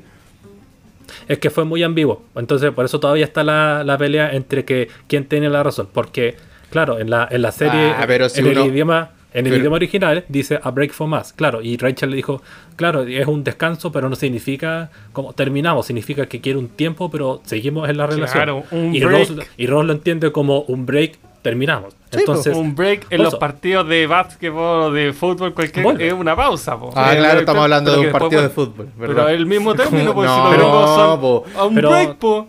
Pero, Pero, si es un break, por un eso- break, po. por eso en- algo entre cosas. Pero en no todos los que- idiomas, por eso siempre uno tiene que ser específico en lo que dice, porque si tú eres demasiado ambiguo, la- se te puede Sí. confundir la palabra. Entonces, eso- Rachel, Rachel Si la haber dicho, y te dice, necesito "Vamos a tener un break", tiempo pero solas para- y volvemos. Ah, sí, pues. Pero al final Ross hizo lo que él sí se pensaba Claro. que habían terminado. po. No lo hizo Por de eso- mala onda. A eso voy, ambos la cagaron. Y yo dije, el De error de Rachel fue no ser ¿Pero por qué la cagó y Ross? Obvio que la cagó Ross, pues si se metió con la primera tipa, apenas le dijeron terminamos. ¿Y qué tiene? Da- Date un tiempo, pues cómo vaya a ser. Ni siquiera un día después fue, terminó, se fue a un bar y listo. Pero pasó nomás, pues si él no, lo, él no lo buscó, pasó nomás. La, la frase, espérate que la carne se enfríe o espera que se enfríe el asiento, es que tiene un poco de, sentido acá. O sea, Para ti, ¿cómo pues, pero, eh, pero eso no lo hace una mala persona. O sea, él, él- él de verdad pensaba que había terminado. Que, No sé. que tú te demores un tiempo, no, no. Al final, ¿quién decide eso? Puede ser un día, puede ser un mes, puede ser un año. Es que no es horrible, pero yo lo considero mala persona. O sea, por eso no lo considero como un, un descarado que no merece el perdón de Dios. Pero para mí es como un mal gesto. Podría considerarse mal gesto, pero de ahí a decir como lo que Rachel decía, Cancelado, como, sí. no, ¿cómo es posible? ¿Cachai? Que era un tema porque así también, como... Porque ella también estaba despechada, pues, entonces obviamente, lo, porque al principio, los primeros, después de ese, de ese quiebre, los, los tipos se odiaban mutuamente, pero después al final lo tomaron así como, casi como una morada por cada uno. Pero, es entendible- tiempo, porque ya no sí, estaban po. juntos. Pero es ¿Y por qué entendible. otra cosa están cancelando a Ross? Eso más que nada por eso, como por primero porque se burlaba como del el estereotipo gay. Segundo, porque no quería que su hijo jugara con muñeca y todo eso. Tercero, por ser muy eh, enfocado en como eh, no, tú, si tú sales, tú sales conmigo y no quiero que tengas otro trabajo donde haya hombres, porque siempre Ross estaba celoso de los compañeros de Rachel de trabajo. Y también se, era como muy... eh, Un día se llegara capítulo- a uno. un día se llegara a uno. A unos como. No borbotones, pero unos gallos. Un cuarteto. que le vayan a Ah. cantar a Rachel a la oficina. Entonces como demasiado allá, posesivo. como flores. Muy posesivo. po. Al punto que al final eh, eh, apretó tanto a Rachel que Rachel se cansó y eso también provocó el, el, el Quiebre. De Break hecho fue una de las grandes peleas. ¿Cuál es el- su personaje favorito de Friends? Chandler. O Sí, Ross. creo que estoy compar- comparto harto humor con Chandler, pero creo que al final me quedo con Rossi. Yo me quedo con Gunther, el mesero. Murió Gunther. ¿Qué? Murió este año. Por Dios. Está bien, somos, no somos nada. Murió un poco pero- después de la reunión, po. De Friends. Oye, ¿vieron la Ah, ya. reunión? Eso, buen, buen No, tema. ¿Vieron la, a- reunión o no? La voy a poder ver después porque ahora me compartieron una cuenta de... Eres HBO, ¿cierto? HBO, Ya. sí. ¿Está en Ahí- descuento HBO ¿Saben Max? qué significa HBO? No. Hola, buena onda. Sí. Hola, buena onda. Lo creo Sí, que empezó. Vegas. Se llama Homebox Office. Homebox. Uf, qué nombre más raro para una para un canal. La última Mira. palabra no sé si es así. Homebox Office, sí. Homebox Office. Oye, Buena. pero antes de. Después de Buena. rosa, ¿quién de ustedes dos quiere seguir como para defender a alguien que no es bien visto últimamente? Te diría tú, Tomás, pero no creo que tú quieras defender a Ted Bosby, por ejemplo. Ah, defiende a Barney Stinson. Eh, no, no defiendo a Barney Stinson. Digo, ¿Pero defenderlo de qué? si no lo defiendo de nada, yo digo que Ted- para mí Ted Mosby es un personaje que, que tiende a, a- a dejar mal a Barney en la historia, ¿cachai? Y la historia está contada de, en primera persona, él cuenta el relato, es su punto de vista siempre. De hecho, cuando hablan de algunas exparejas, hay un punto en que ni siquiera se acuerda de ella, dice como bla bla. Y todos le dicen bla bla. Siempre es desde el punto de vista de él la historia. Siempre Sí, está eso contado así, chistoso. ¿cachai? Sí, pues eso es lo chistoso. Entonces, según yo, así como uno le pasa a veces, recordáis distintas las cosas, pues, ¿cachai? Y él exagera mucho la personalidad claro, de Barney, po. ¿cachai? Como que hace siempre eh, como caricaturas de todo, ¿cachai? Que Lily y Marshall eran súper unidos y no dejan de estar en todo el día juntos, ¿cachai? Eh, cuando el, el departamento que se compran con Lily y Marshall, que está como en una parte súper extraña en Nueva York, que así, bueno, imposible que fuera así, tripla. pues, como en una pendiente. así. Eso, es, tienes que explicar porque es raro decir así en Ah, sí, pues, es en una un pendiente. Ya. Entonces, para mí, eh, el personaje Cuando Ted Marshall se Mosby... tira del edificio y dice y cae, y cae así como súper bien, así como era como No, 36 no va a dar de altura Sí. y cae. Dice, volvió a estar en una fiesta, dice, su tío Marshall fue al baño y volvió totalmente cambiado. Alguien así, entró jalado. Y. Ah, Ted Mosby siempre como que tiene una, una actitud como la que mencionáis, como súper posesivo, como muy tóxico al final. Como que el gallo. Como que siempre trataba de buscar lo inalcanzable, como cuando le decían que no, el gallo quería más, y como que decía, no, es que no, es que no, ¿cachai? Y al final eso terminó en él, en contar toda esa historia, como para que los hijos le dijeran como, oye, ya, pues, papá, sal con la tía. Eso fue una mala escritura, eso fue una mala redacción de, los de los escritores, pero bueno. ¿Hay alguien que se te ocurra que Como puede hacer que una no mala tenga- reacción de los escritores, así la escribieron, pues nomás. Por eso, Entonces- pero fue un, fue un mal final que ellos hicieron. Ah. Fue no una sé. mala reacción de ellos.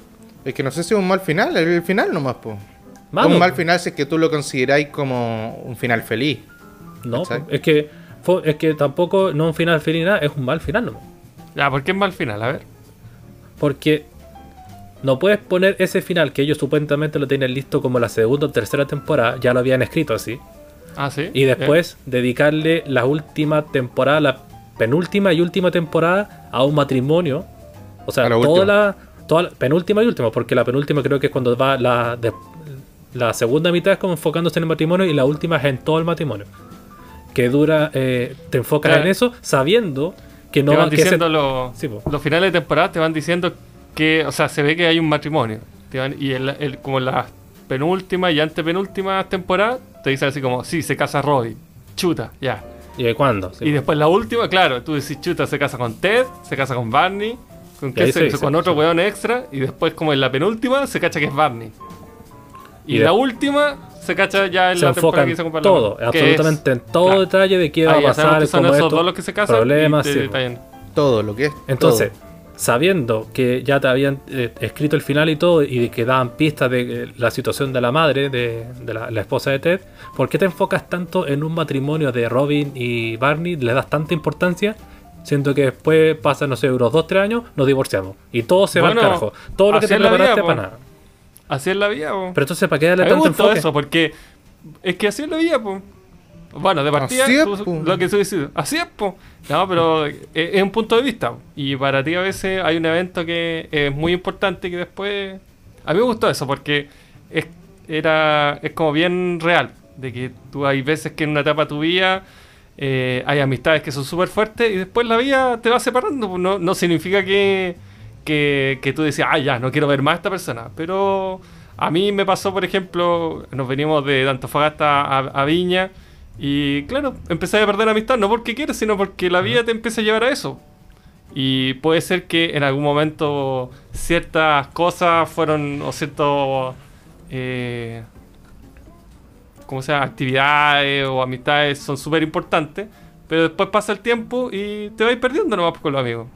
Yo te aceptaría eso si es que ese fuera el foco.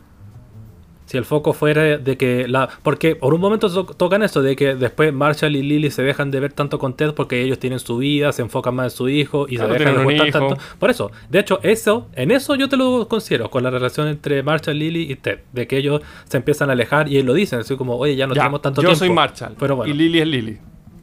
buen punto. Y ahí lo, y ahí Y lo vamos a tener un hijo. Pero con Ted. Nos vamos a alejar de todos los amigos. Mi problema es eso, entre Barney y Robin, que le, se enfocaron tanto en decirles como lo cambias, me cambiaste para bien, está todo bien, yo- eh, Robin no se quería casar, yo lo sé a casar, sea- encontró la buena pareja, se enfocan toda una temporada en eso, pasan el, el capítulo final, tres años después, no, nos separamos porque tuvimos problemas. Entonces no me que dediques toda una que- temporada en eso. Eso es lo que digo. ¿Para qué enfocarte tanto? Y al final solamente lo hicieron para que Ted se quedara con Robin al final y Barney volviera a sus andanzas, pero con un niño. Y eso le cambia la vida. Es ¿Con como un demasiado niño? apurado. Sí, sí, po. Anda Es con un una- niño. o- o bebé. Al final tiene un niño. Barney era pedófilo. Ah, ah, claro. Barney se Sordete. separa y termina andando con un niño. Pues era pederasta el tipo, por eso hizo Doggy House. Ahora entiendo por qué no funciona el matrimonio. Sí, Una persona así. Estaba con Buscaban, Sacanach. buscaban, buscaban algo muy diferente, sí. Luego No, Barney Stinson claro. se mudó a Colonia de Dignidad. Donde quedó educando a varios niños. Sí, su amigo Carabino. No, pero es que, claro, lo, lo confuso, más o menos, yo creo es que el último capítulo, claro, pasa todo, no, creo que son los últimos dos capítulos, pasan años de la historia, supuestamente, en un capítulo. Eso es como lo raro. Pero si tú ves la historia como temporalmente, la última temporada, todos esos últimos capítulos, en, en la- en el tiempo de ellos me refiero, el, como el, el tiempo que transcurre en la serie, es una semana, que es lo que dura el matrimonio. Todos esos eventos, para uno, claro, duró una temporada completa, pero en la serie, Fue una semana más. para, sí. ellos, para ellos fue una semana. Y los últimos dos capítulos pasan años. Entonces, claro, que la Robin se empieza a alejar de ellos y cada vez los ve menos y se cambia de ciudad, y no sé se va a dónde. Claro, uno lo ve y dice así como chucha, que se separaron. Pero si te ponía a pensar ellos, eh, ellos tuvieron años casados. No, no, pero no, años y todo. no hablo de separación de amistad, hablo de separación de, de matrimonio. Sí, po. Eh, por eso te digo, po. ellos tuvieron tres años casados o así, Por eso, bien, y después pero- se separan. Po. Sí, po. No Pero- es como que se separaron, ah, me casé y siento el- que fue dos días estoy... siento que siento que eso eso esa como separación esos problemas se pudo haber ahondado no sé pues, en más capítulos o incluso en una temporada que en la temporada anterior hubiese sido la del matrimonio y esta nueva hubiese sido unas pocas como explicar eso siento que fue Ah. la última las últimas partes fueron demasiado así toma toma te ponemos esto te ponemos esto y aparte eh, mostraron sí. mostraron a la mamá a la, a la- a la esposa de Ted le mostraron tan bien hecha tan tan divertida tan así como tan entrañable y al final también se muere Oye, la esposa de Ted, la, la madre, era la hija del. del Johnny Sachs. Sí, po. Ah, entonces Una de las la hijas. Ah, ¿no? Era, era la, la, hija mayor, la que, la que no acorda, La que no acorda. la que no se casa. La que no se casa, efectivamente. El Johnny Sachs. Terrible flaca esa- esa serie. mío. oye, hablemos ¿Y de sabes que sale Lady Gaga? No. ¿En un capítulo? ¿En Los Sopranos? Sí. No, Ah, Los sale la. Sale la hija del Frank Sinatra, ¿cómo se llama? Y la- Sí, po. También sale la hija de Frank Sinatra.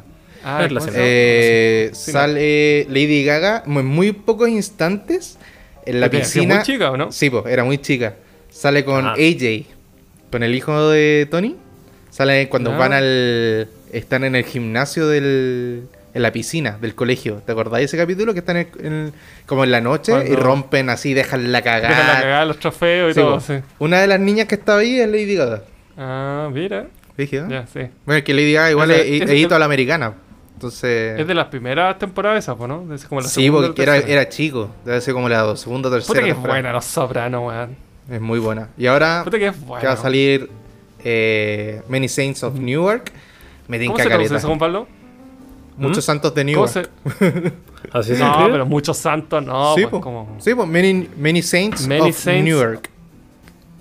Bueno, The Newark, many, Saint- The Many Saints of Newark. Newark, Newark es un... Un- es- ¿Es una parte? Es como no, un no, estado de Nueva York. No, no, estoy sí. No, si no, es no ciudad está, o es como una estado. zona. no, no, es no, como una no, un estado, es una zona. Es donde Es está, es como el sur, es como el Ciudad, sur de Nueva York. Es donde está New Jersey, po.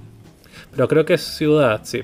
Pero el título dice, se llama The Many Saints of Newark. Los santos.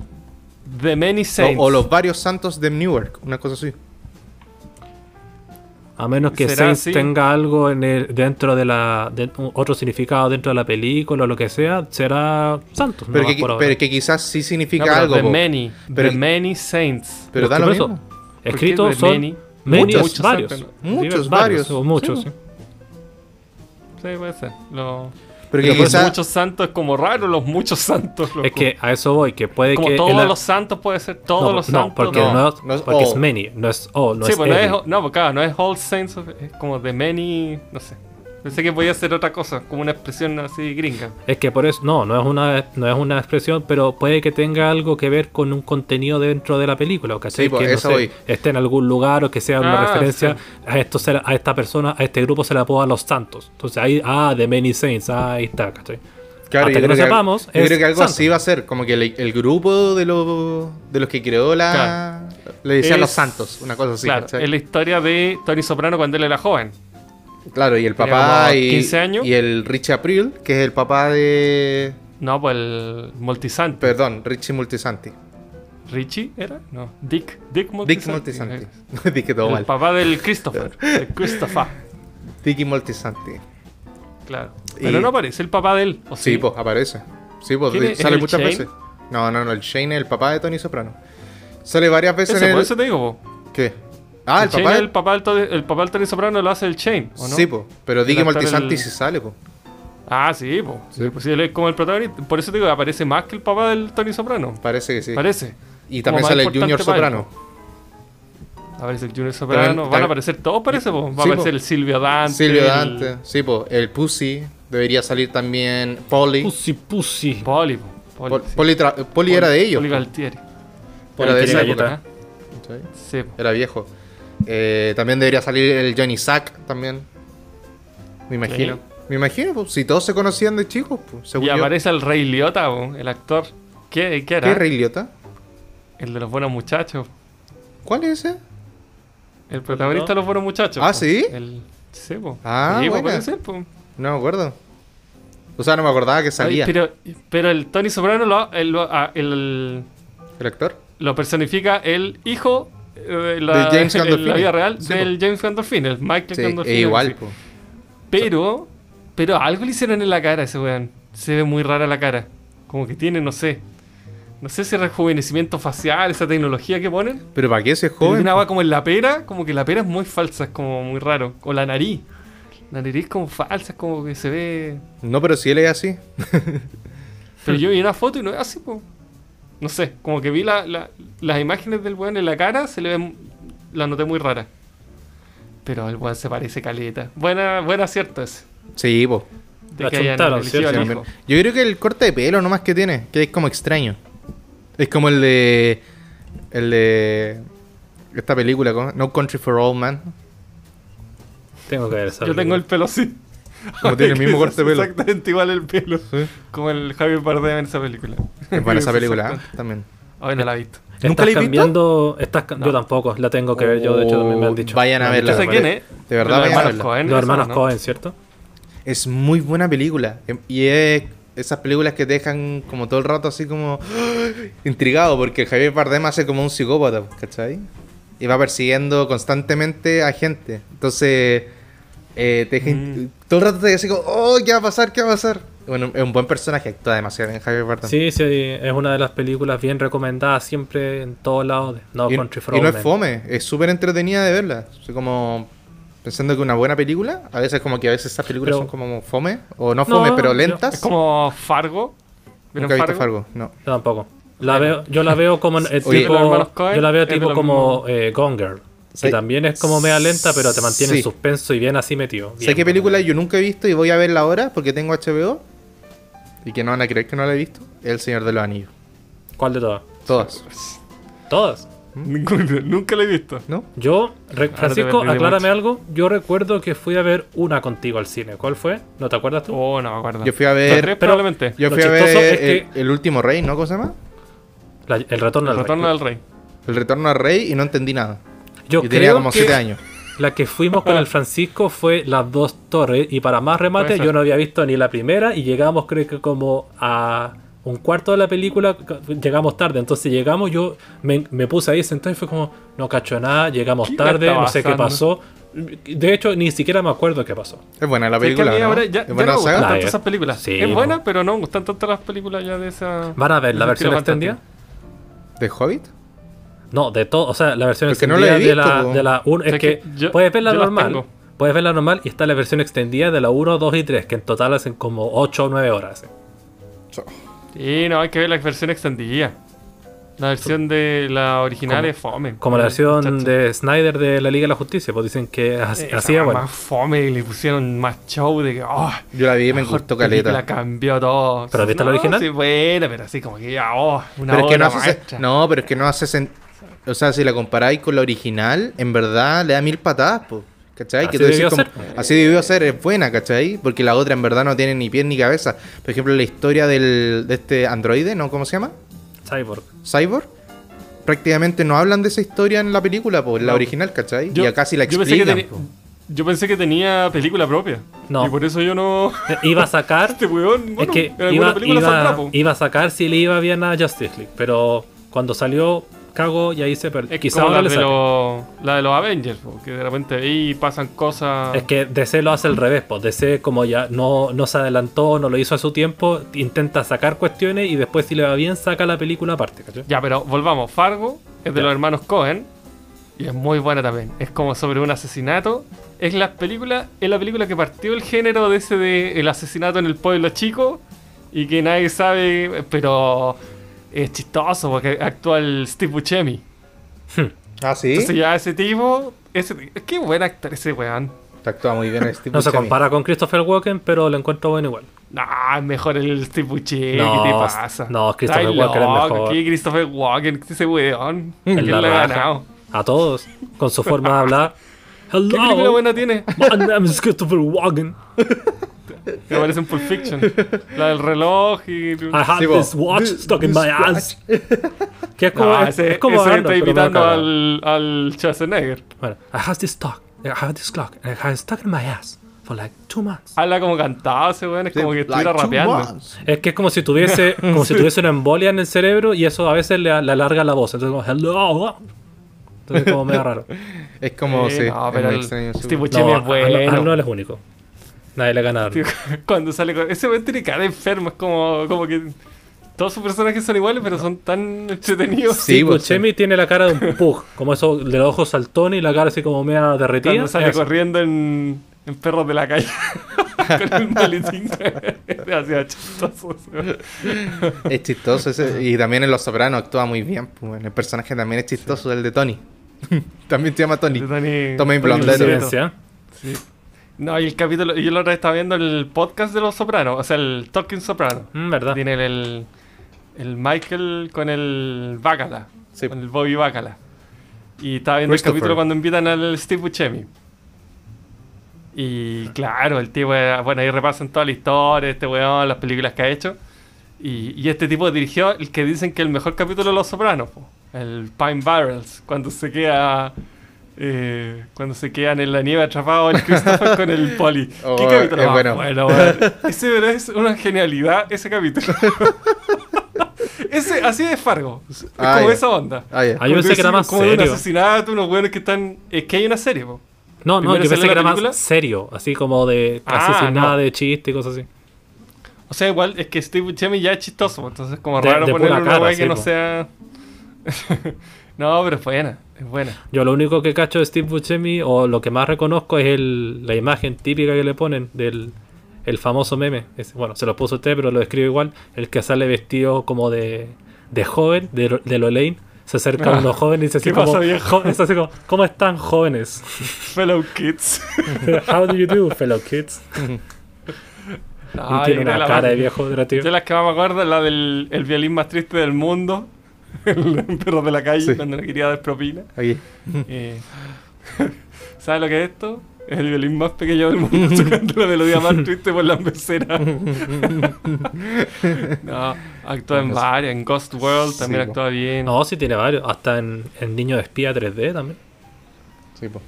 Para que caché. Oye, eh, bueno, eh, nosotros habíamos conversado de que este capítulo iba a ser Oye, más... ¿Qué? ¿Y mi es la canción? canción de Juan Pablo. Vamos a la canción y volvemos con las aplicaciones. Ya. Sí, ok. pues, máscala, máscala, toma. De hecho, hasta mandé la, el- la canción ahí en el grupo y todo. Ya, Se la dedico. Un tema, un tema bien conocido en un tono, en una versión blues.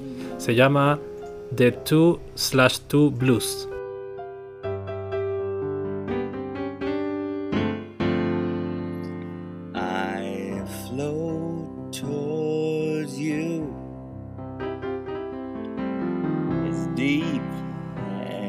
It's blue. Sink or swim.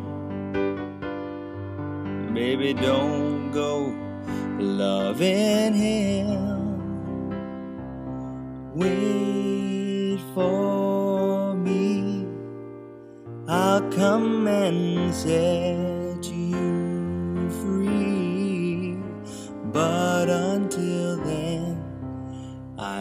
keep on swimming in the sea. Now, baby, I'll swim all day. Fish in my way.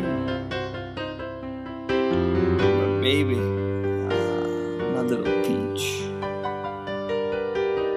always just out of reach.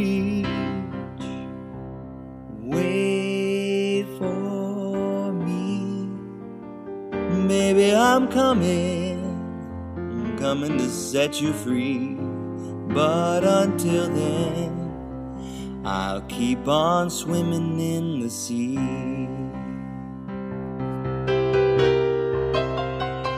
Now every man needs a princess, woman to call his own. But after looking high and low in this kingdom, still go to bed alone. And I promise, baby, I promise you. You're worth every bit of the hassle. But every time, every time I think I found you, baby girl, someone else's castle. Why you do this to me, baby? I'm diving down. I try not to drown. I know it seems my quest is just a pipe dream. But wait and see, there's a prince for you, and it's a Ya estamos de vuelta. Tomás, Qué ¿qué buena te pareció canción, increíble. La conocí, pero de inmediato. Qué bueno que te eso. Tiro. Me trajo unos recuerdos de niñez increíbles. Ah, qué bueno, eso, es- con eso me basta. Parece que Ya, invocaste tu Mauro interno. Te cortamos, me estabas diciendo algo. ¿Quién? Tú, Tú, po. po, estabas No. dando explicaciones. No, da- Soperuta. dalas tú. Hablamos, dalas tú, dalas hablamos tú. por interno. Dalas tú, dalas tú. Mm, ya, ya. Dale tú, dale tú. Bueno, ya que estamos tres personajes en vez de cuatro habituales, no- que no está el alma del podcast, porque no quiso, el cobarde. Eh, ¡Cobarde! Vamos a hacer un capítulo más eh, corto. Pobre Espero que les haya gustado. La idea es seguir con la sección divagando sin resolver. Esperamos Exacto. que les haya gustado. Y eso, Y opinen si les gustó el relato, po. Claro. el, el modo relato, porque es distinto a lo que estábamos haciendo antes. Yo lo cortaría y diría opinen. Con eso me basta y sobra. No, porque queda el Opinen. contexto. Y Juan Pablo No, quedó es la que- vara alta. que A mí me todo. gustó el caso. Creo que estuvo bien contado. Harto mejor que el Mauro, weón. Que el reloj, Que no dijo- que apareció el reloj. No, y no decía yo nada. No, yo no entendía. Este tipo, llegó- yo no entendí nada. Yo, Después, yo tengo dijo- que reconocer no- que en el podcast, cuando- o sea, cuando lo escuché, lo entendí más. Pero puede ser porque ya, lo ya sabía de qué se trataba. Pero cuando mientras Ah, lo contaba, No, yo, Me yo entendí la historia, pero lo único que no entendí en realidad fue el reloj. Que fue la- lo único que quedó no, porque la es que lo que pasa es que no contaba de forma cronológica. Entonces fue, Claro. fue complicado. Pero No, entendiste el no, contaba pero como ya como que todos supiéramos. Claro. Y lo que se le hace el futuro. Claro, entonces subió con el, con el que la mató. Entonces, y era como, ¿cómo? ¿Por qué una persona sube con alguien que la mata? Como que no. No, y no contó que el tipo estuvo preso, no sé qué, weá, como que el tipo lo había matado a No, pero a mí igual el, el punto clave de esa historia fue cuando el Tomás le intentó como rescatar de una página que fue como tener hartos datos, mucho más de lo que dijiste, pero se llama terrible, y ahí te bajó todo el fue como madre. Oye, pero fuera la página, weón. Pero era. que no- no lo puedo tomar pero era, era interesante el caso. ¿No es? Bueno, ya, bueno. Así que Juan Pablo tenía una. Que va- para, para la alta. Que Para para la la alta. alta. Que para la alta. Para la lata, para la lata. para. Así que espero que nos sorprendas con, con tu caso. Ya me Con relatos. tema. Sí. Ya, qué bueno. ¿Alguna. ¿Querías dejar algún adelanto para enganchar a la gente o no? Es algo diferente a lo que han tocado todos ustedes, pero tiene una cosa en común. La Que no es el asesino. Quiero hablar de la. De hecho, se van a poner al tipo, yo creo.